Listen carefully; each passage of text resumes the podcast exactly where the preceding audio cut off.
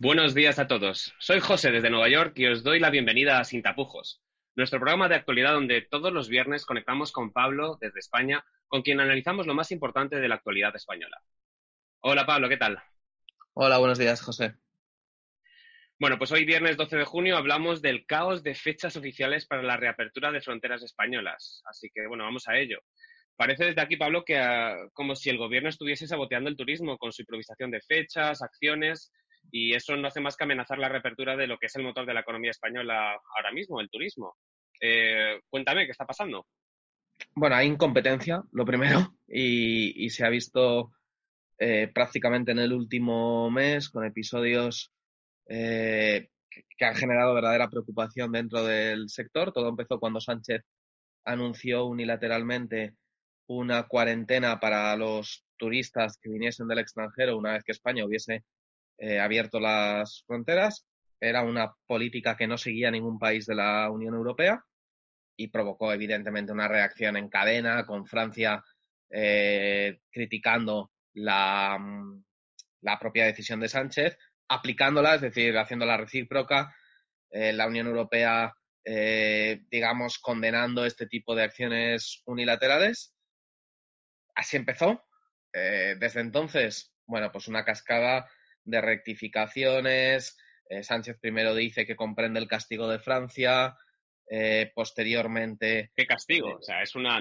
La, diplomacia se, se mueve exclusivamente con, con la. Mm, eh, digamos, con la duplicidad, con la igualdad. O sea, si tú, si tú cierras, yo cierro. Si tú abres, yo abro.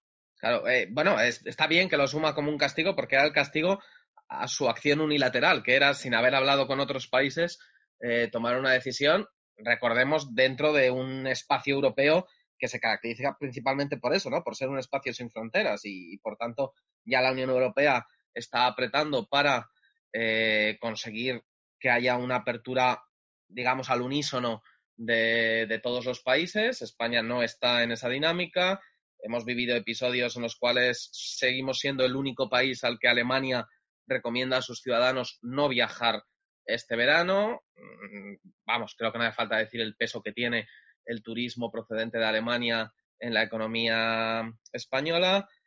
Improvisaciones. más allá del turismo, estoy viendo que, que, hay que Alemania y Francia están firmando eh, bonos eh, europeos de ayudas y, está, y están y están haciendo mm, acuerdos de cooperación para, la, para buscar vacunas y se está dejando a España fuera de, de todas estas cosas. Me, o sea, entiendo que todas estas, que todas estas decisiones tienen un impacto más allá de sus, de sus ministerios y, de sus competencias, van de políticas eh, dentro de los países eh, comunitarios y, cómo afectan a las políticas dentro de los países comunitarios. Bueno, tú te mueves en el mundo de, de la empresa, de la empresa, ¿no? Eh, en el mundo real, la incompetencia se castiga, la incompetencia te aleja del foco de decisión y, y tiene un precio. Entonces, supongo que, esas actitudes de Sánchez, y, te iba a decir, ¿no? El otro día sale la ministra de Industria y, Turismo, porque forman parte del mismo ministerio, dice que abrirán fronteras el día 21.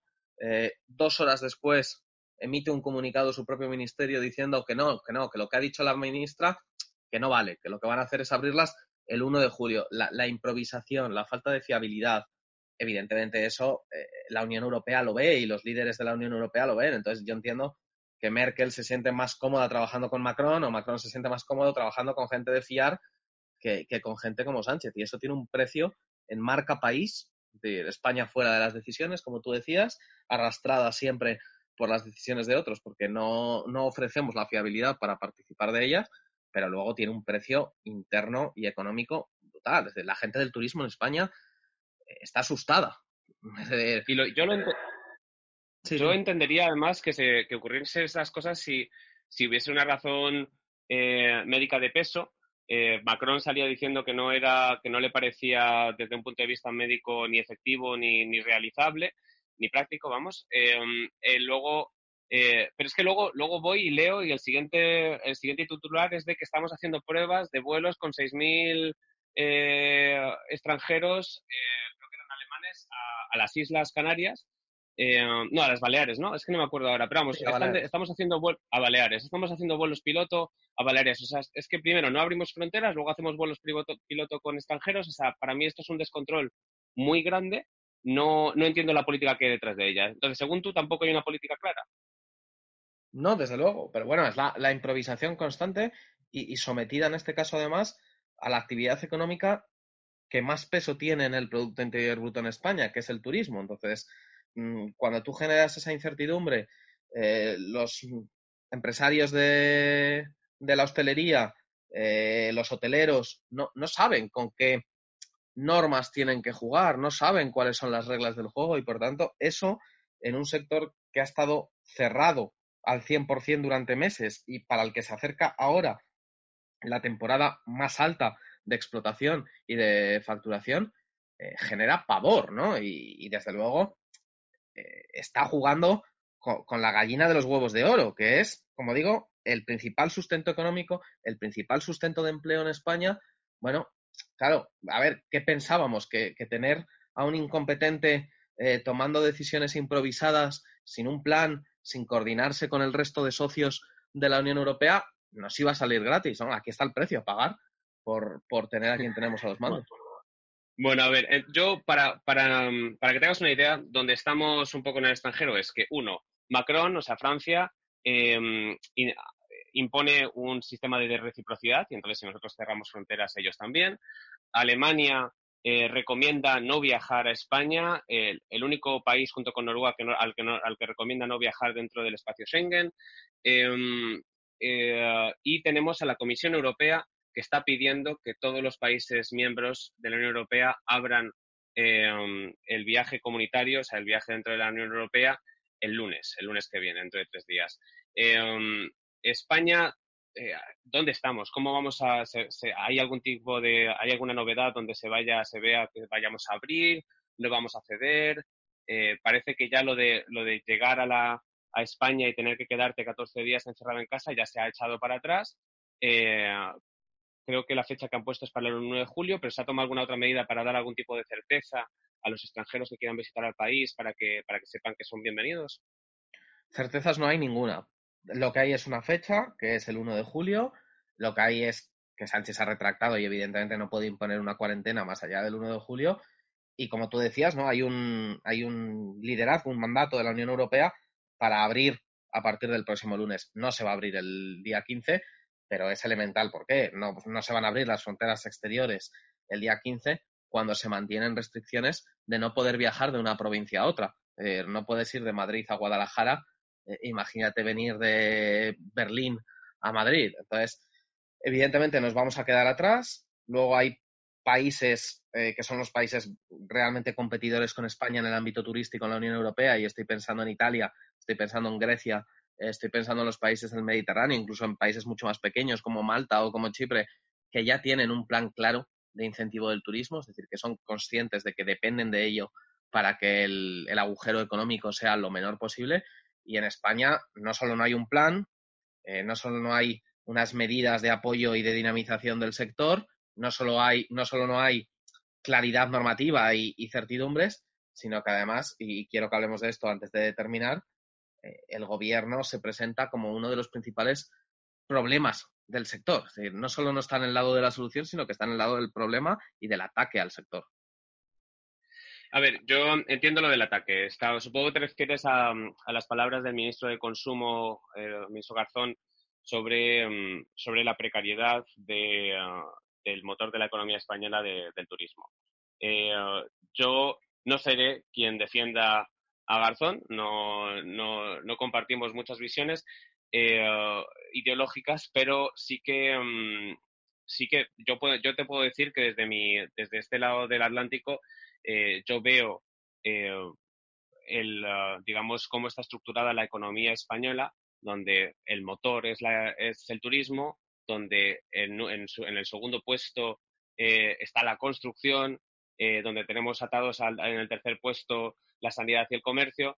Em, y, ah, y, sí que pienso en, en una, sí que pienso en precariedad, o sea, más, más que nada porque, porque el turismo depende de muchos factores que no podemos controlar, desde, desde clima hasta pues el, propio eh, kilómetros, los kilómetros que tengamos de playa. Eh, para mí el turismo es algo que se tiene que proteger porque es eh, ahora mismo es lo que más riqueza da en España, además el crecimiento que hemos tenido es muy bueno y yo sé que la calidad de ese turismo sube muchísimo y tenemos también mucho más turismo de, mm, por, trabajo y tenemos, somos los preferidos a la hora de, albergar eventos internacionales de, todo tipo. pero desde, desde Nueva York lo que, yo lo que veo es que el Nasdaq acaba de, alcanzar máximos históricos.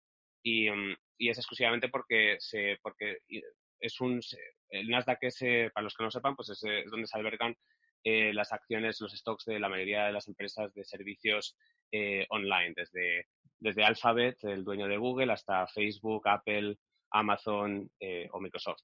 Entonces, lo que a mí me gustaría es ver un traspaso a una, una, economía que no necesitase, bueno, que, que, fuese, que tuviese un ecosistema que, invitase más a esa clase de innovación. Eh, tú, ¿cómo ves las palabras de Garzón? Eh, desde luego eso hace daño. Eh, eso es un, ¿qué, hacemos aquí? ¿Eso, ¿Están despreciando el motor de la economía o es lo que se ve aquí es, es, tal vez un, un guiño a una innovación? Mira, para empezar, situar al líder del Partido Comunista como ministro de Comercio es un mensaje al mundo.